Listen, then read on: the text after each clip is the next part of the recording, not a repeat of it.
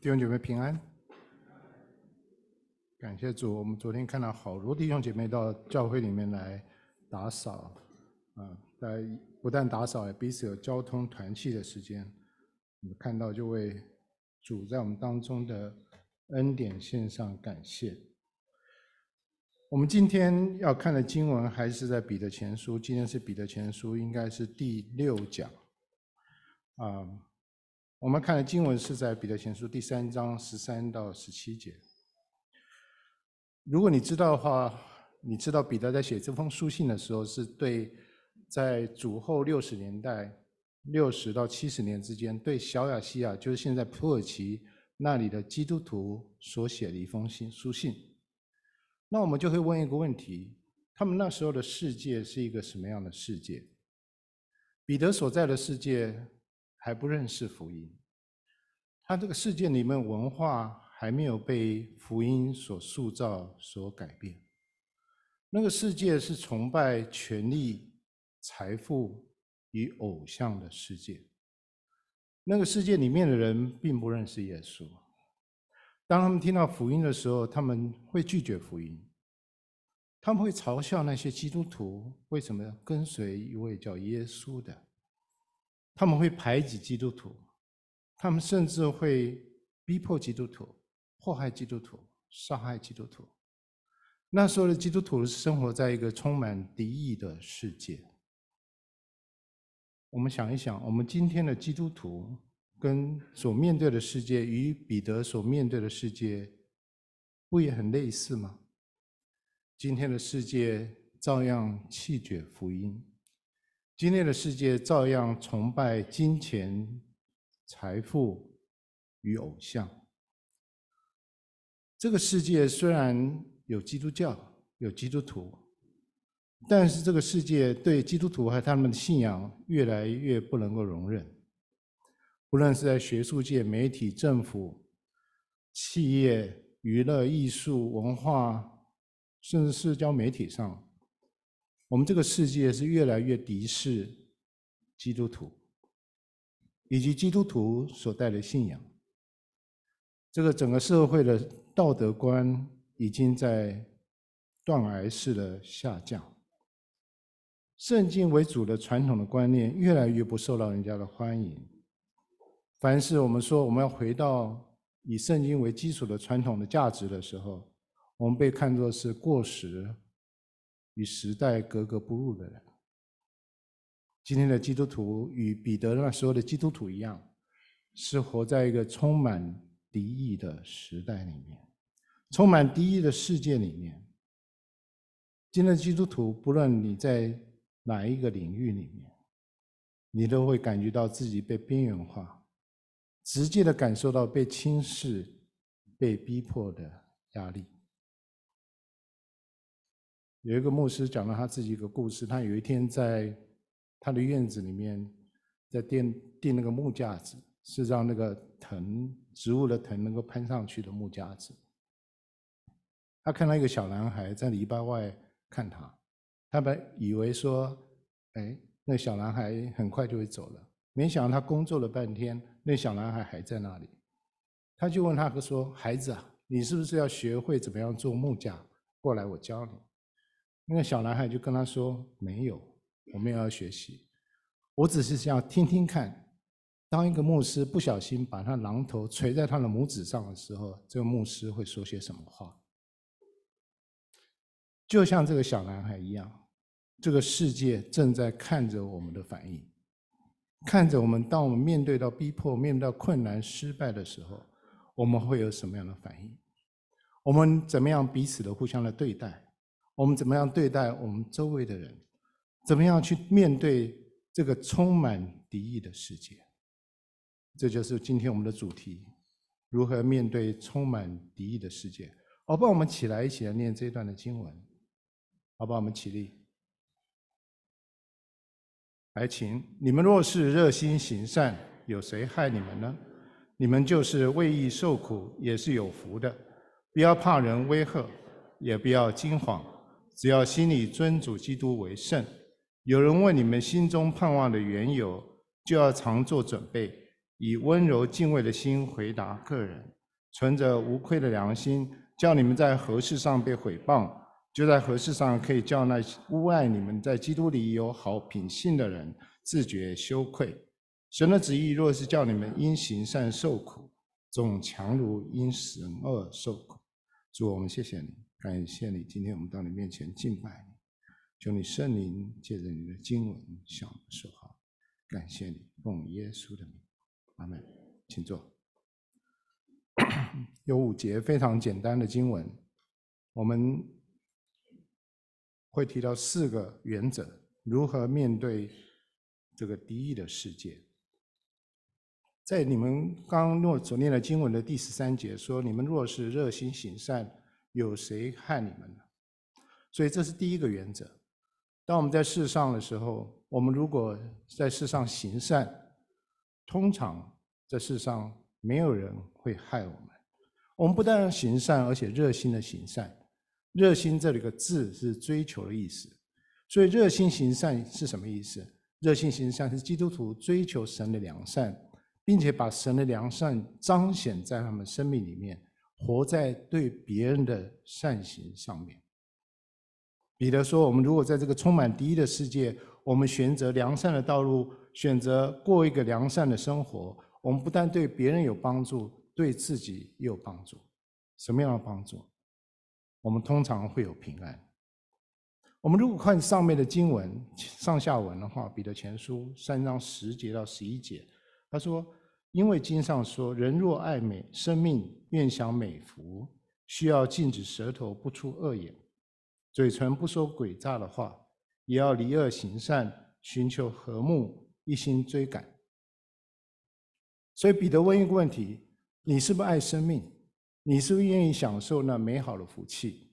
比如，如果在这里问大家问题，我想每一个人都会举手，我会举得高高的，不会放下来，因为我爱生命。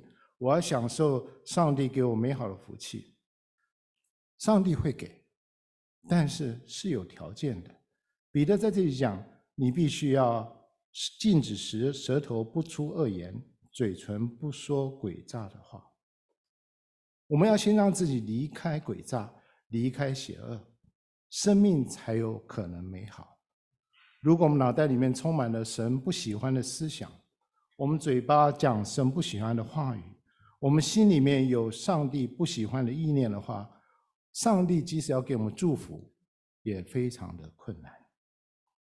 所以我们要享受美好的生命，神所赐的福气，我们要寻求我们跟人跟神的关系都是和好的。这里讲说，寻求和睦，一心的追赶，全心全意的追赶。所以我们回到十三节的话，我们就清楚了。如果我们热心行善，有谁害我们呢？彼得说：“如果你按着我劝诫劝诫你们的生活，能够充满爱心、谦谦卑顺服，不求报复，追求良善，追求和睦，一心追赶的话，你还会有谁害你呢？谁还会打扰你呢？”彼得这么说：“有谁害你呢？”这是反问句，很明显的，这答案是：通常没有人会害我们。因为即使是反对福音的人，也不会阻止基督徒去行善。一个最反对基督徒的人，他也不会反对你去为他祷告，你去帮助他，或在世在社会里面来帮助其他人。如果基督徒行善，通常的情况下，别人不会害你，应该不会受苦。第一个原则，当我们热心行善。通常，通常，通常，人不会害我们。我想彼得写这句话的时候，他应该是想到他自己过往的经历。他就是那位不让耶稣上十字架，要让耶稣在地上建立世界上国度的那个人。他就是那位在客西马尼园拔出刀来，把大祭司的仆人的耳朵砍掉的那个人。有人说还好，彼得不是一个武术家或是军人，不然那个仆人的脑袋就不见了。还好他只是个渔夫，他就是那个以为使用暴力以暴制暴，就是在荣耀神的那个人。三十年过去了，彼得在写这封书信的时候，他已经老了。他很感慨地告诉他弟兄姐妹：“放下自己的意思吧，让我们我的主成为我们真正一切事的主，在地上追求和睦的事情，因为我们追求和睦，人跟人的关系和好，我们才能够见证主。以温柔对待残残暴。”以善良对待邪恶，让我们周围的人看到我们是一群追求良善的人。在两个礼拜前，我们谈到顺服地上的权柄，特别是顺服政府的时候，我们提到这件事情。一个聪明的政府，一个聪明有智慧的执政者，应该要尊重以圣经为基础的基督教信仰，因为这个信仰对整个社会的和睦。整个社会正义的价值，绝对是正面的。跟随耶稣的人，绝对不是自私的人，同意吗？跟随耶稣人，绝对是在那个社会里面是守法的好公民。在彼得时代，罗马政府已经开始要逼迫基督徒了，他们对基督徒实在很不喜欢。但是因为这群基督徒在罗马社会里面，奉公守法，热心行善，以至于罗马人找不到借口去攻击他们，把他们一网打尽。这一群基督徒虽然被压制、被逼迫，他们就在这样的社会里面生活了三百多年，一直的活下去。同样的历史也告诉我们，在近代的历史里面，凡是福音到的地方，常常是祝福到的地方。基督徒会把观念、把善行带到福音所到的地方。西方人所说的人权的观念，原是来自于圣经，源自于来自基督教的世界观。因为圣经说，所有人都是神造的，按照神的形象造的，所以人每一个人在神的面前都是平等的，没有一个人可以将另外一个人当做自己的奴隶踩到脚下，没有人。因为男人、女人都是上帝造的，所以男人、女人在神的面前都是平等的。所以男女的平权不是女性主义者的发明，是圣经里面的观念。圣经也告诉我们，对弱势要同情，我们要帮助穷人、孤儿、寡妇、残障的人，那些弱势的群体，这是基督徒的责任。所以我们看到很多的慈善机构，红十字会、救世军，本来都是基督教的机构。在美国二十世纪的民权运动，那几位主要的领袖都是基督徒。二十世纪的民权运动，基督教、基督教的教会在美国社会是担任领头羊的角色。在十九世纪的时候，有一位。法国的政治家叫做托克维尔，他来到美国，十九世纪来做考察。十九世纪初的时候，他来到美国，发现一个很吃惊的事情，就是本来在欧洲应该政府做的事情，到美国很多很多政府应该做的事情，结果都是美国里面的志工、志愿者来做。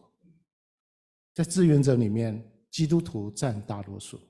原来美国社社会里面、社区里面很多良善的工作、好的工作、社区服务的工作、照顾穷人的工作，都是教会来做。托克维尔就很很惊讶，基督教对美国文化的影响力是这么大。即使到今日，不论你对美国的感觉是怎么样，美国还是全世界志工比例最高的国家。美国的捐款是全世界最多的一个国家，跟第二名差得非常非常的远。这是美国受到基督教文化福音影响出来的结果。在近代中国，近代中国从十九世纪开始，十八、十九世纪开始来了中国西方的宣教士，对中国的文化近代化的进程也有非常大的影响。我就稍微查了一下资料。就发现很多在中国的第一件事情，常常是西方的宣教师在中国的土壤上所做的。在北京创建中国第一间的盲人学校，在烟台创建中国第一间的聋哑学校，在广州开设第一间的西医院，同样在广州开办第一间的精神病院，更不要提在在十九世纪中的时候，在宁波创建中国第一间的女子学校，即使大学现在已经没有了。上海圣约圣约翰大学是中国第一间的现代化的大学，在上海，里面出了很多很多的人才。圣约翰大学比北京大学堂开办还要早，就是北京大学。这就是西方宣教士，因为他福音的传统、福音的内涵、福音的动力，让他们在陌生的土地上创建第一件上帝要他们做的事情。同样的，当时的基督教以平等待对待妇女，传播男女平等的观念。那时候，中国社会对男女平权、尊重妇女、提高妇女地位才被开启了。彼得在这里说：“如果我们追求良善、热心行善，我们不会被打扰，我们不会被逼迫，我们通常不会受害的。”我们基督徒在地上的时候，在这个社会，我们遵行神的旨意，我们追求过一个良善的生活，我们就会有平安和睦的日子。我们能够享受神在地上所赐给我们美好的福气。所以，面对充满敌意的世界，第一个原则：热心行善，行出来，弟兄姐妹。在十四节、十五节、十七节说：“你们就是为义受苦，也是有福的。不要怕人的威吓，也不要惊慌，只要心里尊主基督的名为圣。神的旨意若是叫你们因行善受苦，总强如因行恶受苦。”在十四节最开头，我们最近在学怎么查经，最开头其实有个字叫做“但是”。第十四节开始，所以第十四节在这里是提出一种跟十三节相反的可能性，就是虽然良善是好，热心行善是好，行出来公益是好，但是基督徒在这世上还要面对一个不能避免的逃避的现实，那个现实是基督徒在这世上终究还会为义受苦。什么是为义受苦？为义受苦，就是为神的国、为神的义，将自己放在神的旨意里面，因为这样受到世界的逼迫而得来的苦难。所以，如何面对充满敌意的世界？第二个原则是我们知道，我们基督徒在世上为义受苦是不可避免的。有些人信主。啊，就想说，为什么我们信主还要受苦呢？为什么？从圣经来看，一点都不奇怪。约翰福音十六章三十三节，主耶稣自己讲的，在世上你们有苦难，在世上你们有苦难。其实讲到苦难，我每次都觉得我不配来讲苦难，因为很多很多的基督徒受苦难。正在受苦，就在现在正在受苦。就举一些例子，在二零二二年，奈及利亚就有五千名以上，因为他是基督徒被杀害。现在这个时代哦，只是因为他们是基督徒。全年二零二二年，根据统计，整个世界有五十个国家是逼迫基督徒的。五十个国家，全世界有三亿六千万的基督徒受到不同程度的逼迫，三亿六千万，平均每七位基督徒就一位是受到逼迫的。为什么这世界有苦难？为什么？其实很简单，因为世界在黑暗里面。当一个人在黑暗里面的时候，他眼睛适应了黑暗，他身体适应了黑暗，他就不喜欢光。他就不喜欢光明，如同耶稣在约翰福音三章十九节讲的：“人光来到世间，世人因自己的行为是恶的，不爱光，倒爱黑暗，定他们的罪就在此。因为世界是黑暗的，只要这个世界还在黑暗里，只要这个世界抵挡神、抵挡福音，只要世界还是在福音的门外，这个世界早晚容不下跟随耶稣的人，最后总是要逼迫他们。总是要排挤他们。保罗也告诉我们，不是吗？凡是愿意遵循主话的人，保守在主耶稣基督的爱里面的人，都要受逼迫。提摩太后书三章十二节说：“凡立志在基督里敬虔度日的，也都要受到逼迫。”弟兄姐妹，你在世上可以做一个让人喜欢的人，可爱的人。乐于助人的人，你做很多的好事情，宽宏大量等等，你可以，别人会喜欢你。但是只要有人问你，你为什么这么可爱？你为什么这么乐于助人？你为什么这么怜悯人？你会怎么回答？你会怎么回答？你会说：“哦，我不知道，我就是长了，我就是生的这样子。”我希望你不是这样的回答。我想你应该会回答。我这么做是因为耶稣爱我，我爱耶稣，他是我的救主，是我生命的主。我这么做不过是跟着耶稣做他做的事情，因为他是我的榜样，我跟着他。当我们这么说的时候，当我们把福音传出去的时候，当我们说只有信靠主耶稣基督，他是道理真道路真理生命，只有靠着他才能到主那里去的时候，你觉得这个信息是一个？让人欢迎的信息吗？让人喜欢的信息吗？绝对不是。世界上人不喜欢我们谈耶稣，不喜欢我们传福音，不喜欢我们遵行大使命，不喜欢我们将神高高的举起来。不论我们愿不愿意，当我们顺服主、见证主的时候，把主传出去的时候，我们可以期待一件事情。就世界的抵挡，世界的逼迫，就会一件一件的来。相反的，如果到现在为止，你还没有觉得你在世界是被抵挡、被逼迫的，也许我们问一件事情：我们有没有见证主？我们有没有将主传出去？所以，我们面对的问题不是我们会不会受到逼迫。我们面对的问题是我们受到逼迫的时候，我们的态度是什么？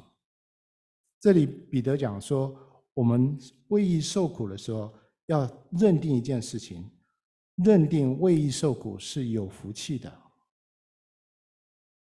Add the suffering as blessing，相信认定为义受苦这件事情是有福气的。为什么？因为为义受苦，当我们为义受苦的时候。我们表明我们是属于耶稣基督的人。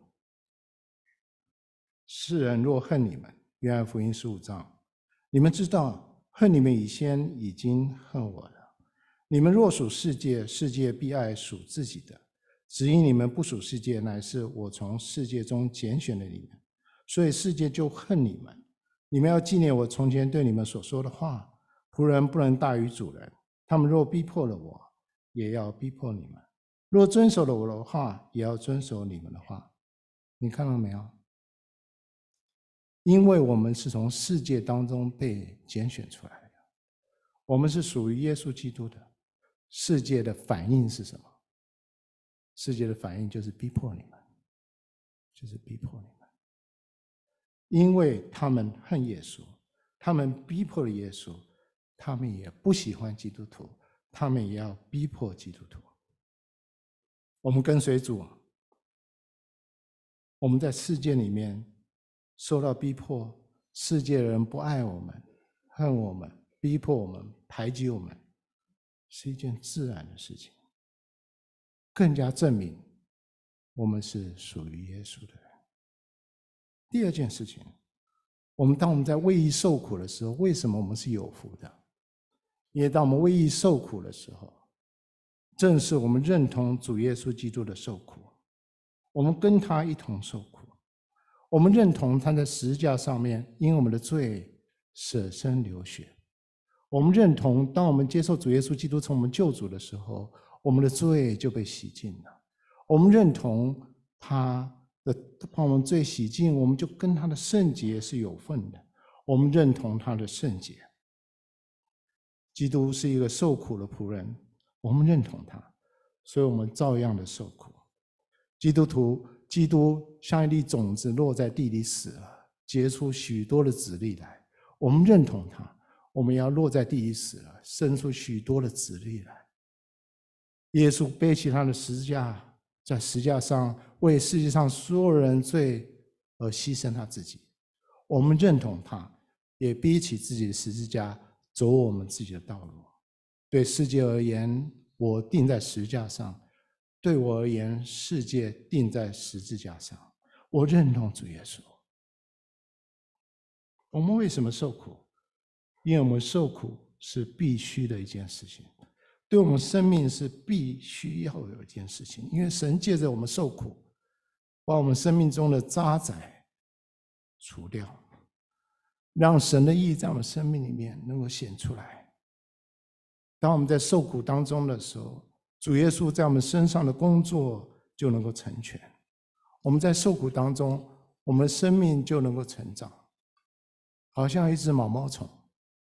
当它长大，当它蜕皮，当它慢慢的成长的时候，它到一个阶段，它就必须吐丝成茧，把自己包在里面，在蛹里面。在黑暗里面来转变他自己的生命，从一个毛毛虫的生命，慢慢的转变，慢慢的重新的建造自己的生命，以至于它在破茧而出的时候，它成了一只美丽的蝴蝶。为什么受苦？因为上帝要你成为一只美丽的蝴蝶，上帝不要你停留在毛毛虫。所以，我们认定为义受苦是有福的。在十四、十五节的后半说，彼得引用了以赛亚书八章七节、十二节、十三节说：“他们所怕的，你们不要怕，也不要畏惧，但要尊万军之耶和华为圣，以他为你们所当怕的、所当畏惧的。”以赛亚书这段话是有背景的。以赛亚书。这段话讲的是，当初当时亚述帝国是最大的帝国。有一天，亚述王要去攻打巴勒斯坦那里的国家，包括那里的亚兰、亚兰那里以色列北国、犹大南国。亚兰王跟以色列王非常害怕，他们就要结盟，他就去找南国犹大国的王，叫做亚哈斯。他说：“你来跟我们结盟吧。”我们一起来对付要入侵的亚述帝国。亚斯亚哈斯王南国的王，他在那里犹豫的时候，先知以赛亚跟他说，讲这句话：他们所怕的，你不要怕，也不要畏惧，但要尊万军之耶和华为圣，以他为你们所当怕的、所当畏惧的。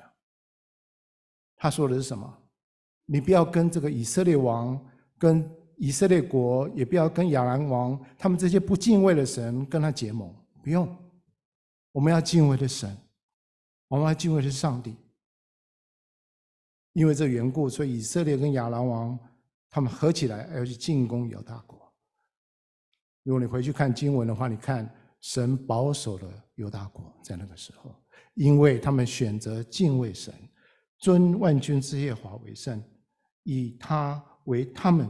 所当惧怕的，彼得在这一段经文里面，十四、十五节里面，十五节里面说：“心里尊主基督为圣。”你有没有看到有一点不同？在以赛亚说尊耶和华为圣，彼得说尊基督主基督为圣，因为彼得知道主耶稣基督跟主万军之耶和华是同尊同荣。他这里说尊主基督为圣，彼得勉励那个时代的门徒，不要怕人的威胁，不要怕他们所怕的，不要被这个世界的威胁逼迫所威胁，不要被这个世界的势力所欺骗。我们宁愿因为惧怕神而受苦，也不愿意惧怕人而暂时享受暂时的安宁、暂时的快乐、暂时的幸福。所以为义受苦为什么是好的？第四个原因，因为它是神所喜悦的。在彼得前书第一章里面，我们看过的经文，叫你们的信心既被试验，就比那被火试验仍然能坏的金子更显宝贵。可以在耶稣基督显现的时候得着称赞、荣耀、尊贵。你们虽然没有见过他，却是爱他；如今却不得看见，却因信他，就说不出来满有荣光的大喜乐。如何面对这个充满敌意的世界？彼得告诉我们第二个原则，就是准备好为义受苦，而且认定为义受苦是有福气的。这个福气。就是一个说不出来、满有荣光的大喜乐。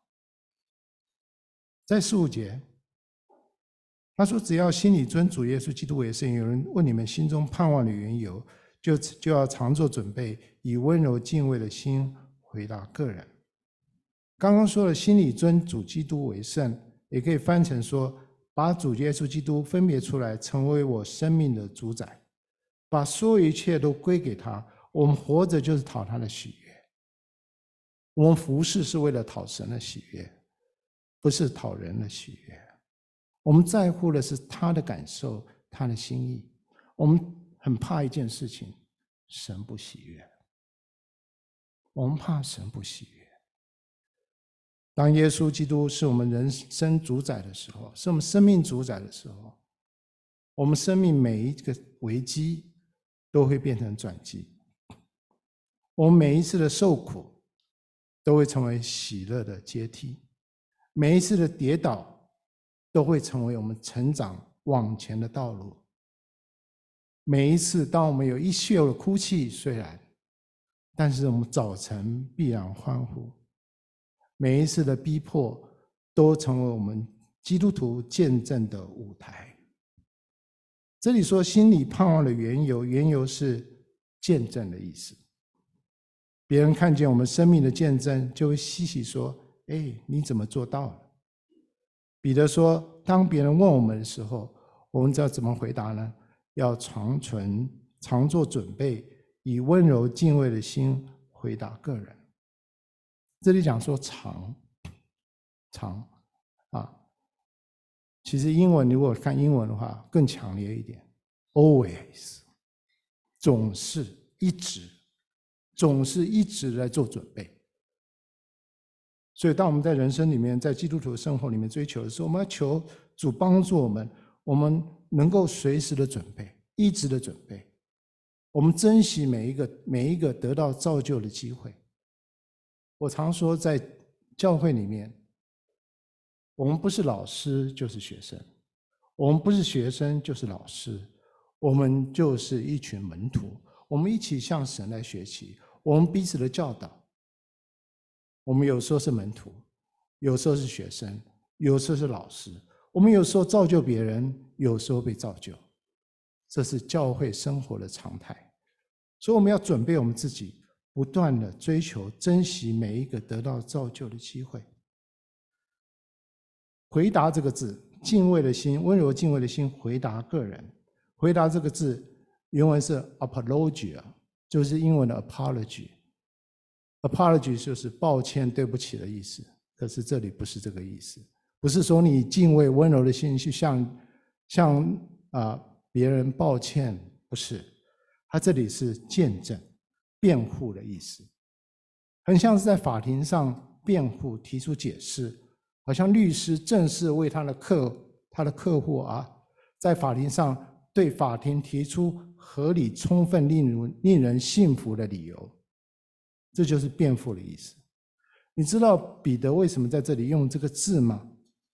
因为我所在的世界就像一个巨大的法庭，巨大的法庭，在法庭中，我们用我们的生命来辩护我们的信仰。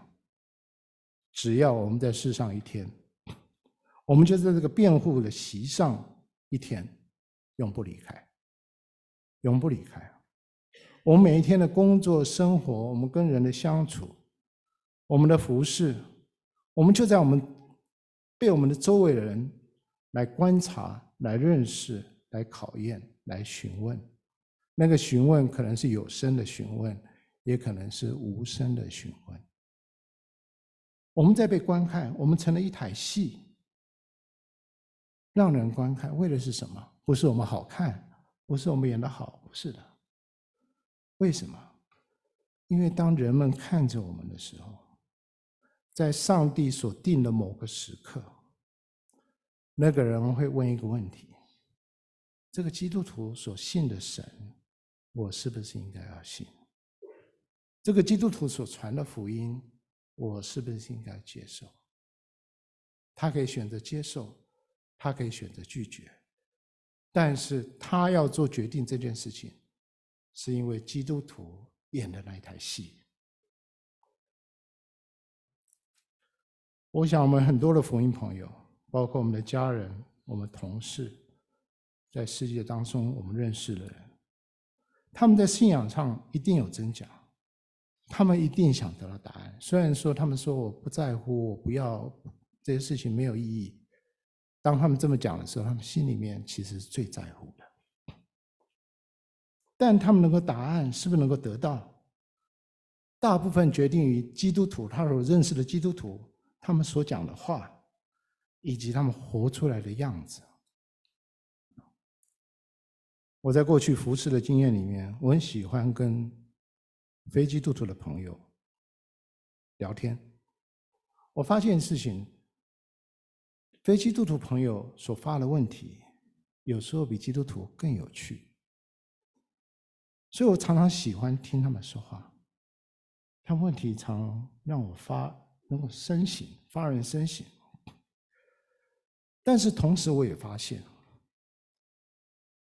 当一个基督徒按着圣经，靠着圣灵。在面对这个问题来做回答的时候，哎，基督徒常常有很好的答案，所以我会鼓励那些非基督徒敞开他们的心，跟非跟基督徒对话。基督徒，我们在座弟兄姐妹，这是我们的责任。我们演这台戏，并不是自己享受、自己给自己看的。我们这台戏是给天使看的，是给魔鬼看的，更重要的是给那些还没有得救的灵魂看的。这里彼得说，我们要以敬畏温柔的心来回答别人的问题。为什么要以敬畏温柔的心来回答人的问题？因为我们是证人，我们不是检察官，也不是法官。我们不能用傲慢自大、无所不知、权柄的态度来回答福音朋友的问题。我们必须确定，我们不但用我们的话语，也要用我们的生命来辩护我们的信仰。我要给你们一个观念：我们的信仰是不需要我们辩护的，但是我们的信仰需要我们见证。同样的，圣经不需要。你跟我来辩护，圣经不需要。有些人很非常好心呐，就是即使不懂的是不懂的答案的，也要很嘴硬的为圣经那些很难的问题来辩护。不必，你就说我不知道。圣经不需要基督徒为他辩护、辩论、辩护，不需要或为他辩论。就像一只狮子。狮子，你不是要让它变得强壮，不需要。狮子，你只要把它放出去，放到草原里面去，它就是百兽之王，所有的动物在它面前都要被震慑。同样的，神的话就像狮子，神的话被拦阻，为什么？因为我们把神的话关在笼子里面，我们没有为他做见证，没有传福音。当我们不传做见证、不传福音、不服侍主的时候，神的话就关在我们里面。所以，我们辩我们辩护是用我们的生命来见证主，让神的能力借着我们的见证能够出去。彼得没有建议人，你要回答问题的时候要跟人家辩论了，没有，而是建议我们用敬畏、温柔的心，就是在爱里面，向我们的福音朋友见证，为什么主耶稣基督是我的救主？为什么主耶稣基督是我的主啊？什么是温柔呢？温柔就是我们能够倾听，我们能够陪伴，我们能花时间跟福音朋友在一起。弟兄姐妹，你。有多久的时间你没有跟福音朋友讲话？你有多久的时间你没有跟福音朋友陪伴？还是过你自己的小日子吗？这不是上帝的心意。上帝要我们去陪伴他们，听他们说话，关心他们属灵的经历，明白他们在信仰上的挣扎，为他们祷告。不但为他们祷告，心灵的身体祷心灵祷告，也为他们身体的需要祷告。聆听陪伴，这个时间可能是短暂的，也可能是非常长的，需要我们的忍耐，来等待，等待我们的福音朋友回到主的面前。那个不是我们的心意，那个是主的心意。如何面对这个充满敌意的世界？彼得告诉我们第三个原则。就是随时做准备，以敬畏温柔的心见证我们的信仰，见用生命来见证上帝在我们身上的恩典。十六节说：“存着无愧的良心，叫你们在何事上被毁谤，就在何事上可以叫那诬赖你们在基督里有好品性的人自觉羞愧。”这是第四个原则。如何面对充满敌意的世界？第四个原则就是基督徒必须要有无愧的良心。无愧良心可以翻作是清洁的良心，pure conscience，清洁的良心。哎，良心是什么？有没有人拍着他的胸脯说：“我凭着良心做事情？”有没有？良心是什么？良心的原文希腊文是两个字，第一个字在一起，第二个字知道。基督徒的良心是什么？我们跟神在一起，靠着他给我们的真理，我们知道好歹，知道好坏，这叫做良心。你的良心可以帮助你自己，能知道这件事是好的还是坏的。它好像是我们里面的站着的一个法官，它能让我们知道我们的行为好坏。我们的良心可以指责我们、原谅我们、定罪我们、肯定我们等等。所以良心是有功能的，天天与我们在一起，向我们说话，告诉我们我们是怎么活出来的。好像希伯来书九章十三、十四节说：“若山羊和公牛的血，并母牛犊的灰洒在不洁的人身上，尚且叫人成圣，身体洁净，何况基督借着永远之的灵，将自己无瑕无疵献给神，他的血。”岂不更能洗净你们的心、你们的良心，除去你们的死刑，使你们侍奉那永生神吗？这个心原文是良心，是良心。所以我们信主之后，你有没有觉得感觉非常好？因为的良心知道，你所有的积累的内疚感、羞耻感，你所犯的罪，都被主耶稣基督的宝血所洗净。都被天父所赦免了，所以良心告诉我们，我们是无罪一身轻，非常的轻松，非常的清醒，非常的释放。所以信主之后，良心告诉我们，我们是在一个最好的状况里面，这是没有信主的人不能体会的。有人说良心是什么？良心好像一扇窗窗子。让上帝真理的光从外面照进屋内来，让里面的黑暗因为这个光能够驱走，能够变得光明。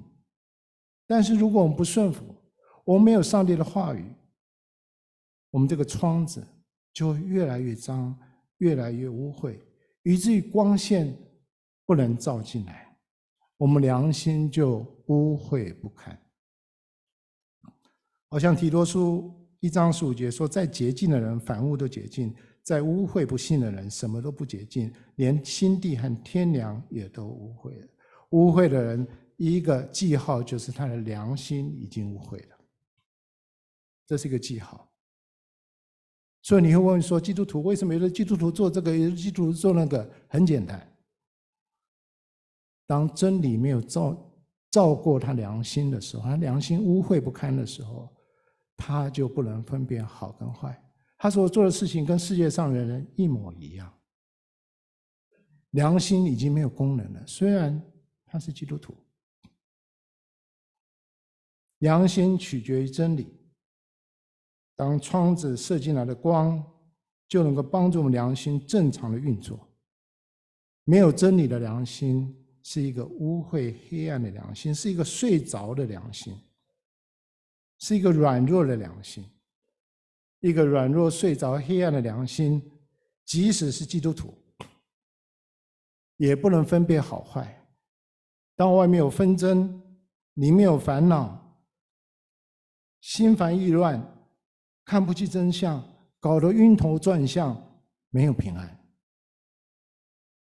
因为我们的良心不工作，无愧良心让我们里面有真正的平安。当一个人真正平安的时候，他就能够有冷静的面对这个充满敌意的世界。不平安的良心会让分裂我们，但是平安的良心会让我们专注，会让我们放松，会让我们发挥我们里面生命里面最佳的状态，来面对这个充满敌意的世界。我想，我们当中每一个人，比如说演奏音乐，譬如说演讲，譬如说教书，譬如说考试，你都知道，当你在最平静的时候、最平安的时候、最放松的时候，是你能够把你自己的潜力完全展现出来的时候。同样的概念，当我们良心的时候，就是上帝帮助我们，真能帮助我们得胜的时候。无愧的良心帮助我们有勇气、有力量去面对充满敌意的世界。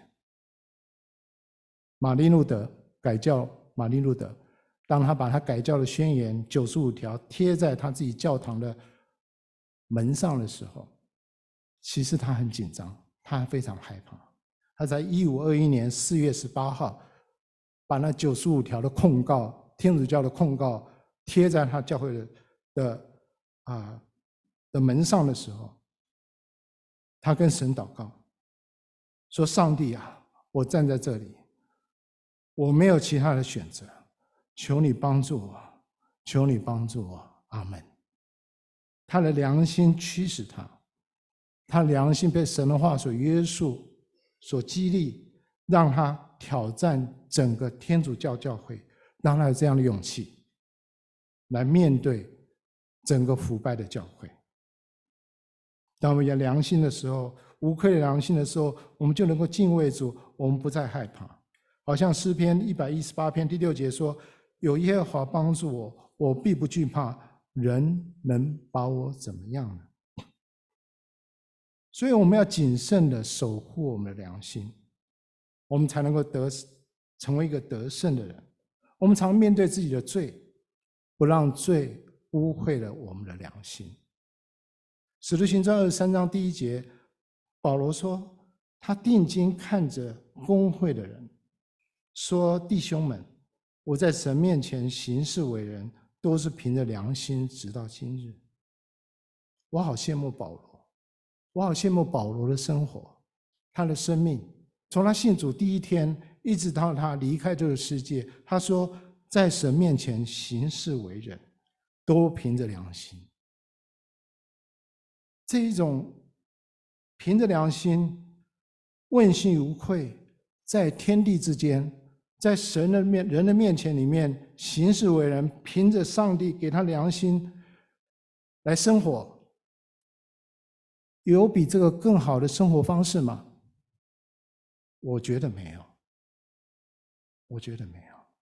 彼得告诉我们，这些跟随耶稣基督的人必须守护自己里面那个无愧的良心。所以彼得前书十六节里面说，要存着无愧的良心，叫你们在何事上被毁谤，就在何事上可以叫那诬赖你们在基督里有好品性的人自觉羞愧。无愧良心，帮助我们活在地上，把他的光带进这个世上。无愧良心，帮助我们轻看对我们的诽谤、攻击、控告、诋毁。无愧良心，帮助我们在逼迫、苦难的时候，我们有力量能够承受得住。无愧良心，帮助勇气，有平安面对这个充满敌意的世界。这是第四个原则，我们要无愧良心，在这个充满敌意的世界里面。我们有无愧良心，才能活得自在，才能活得无愧，才能活得坦然。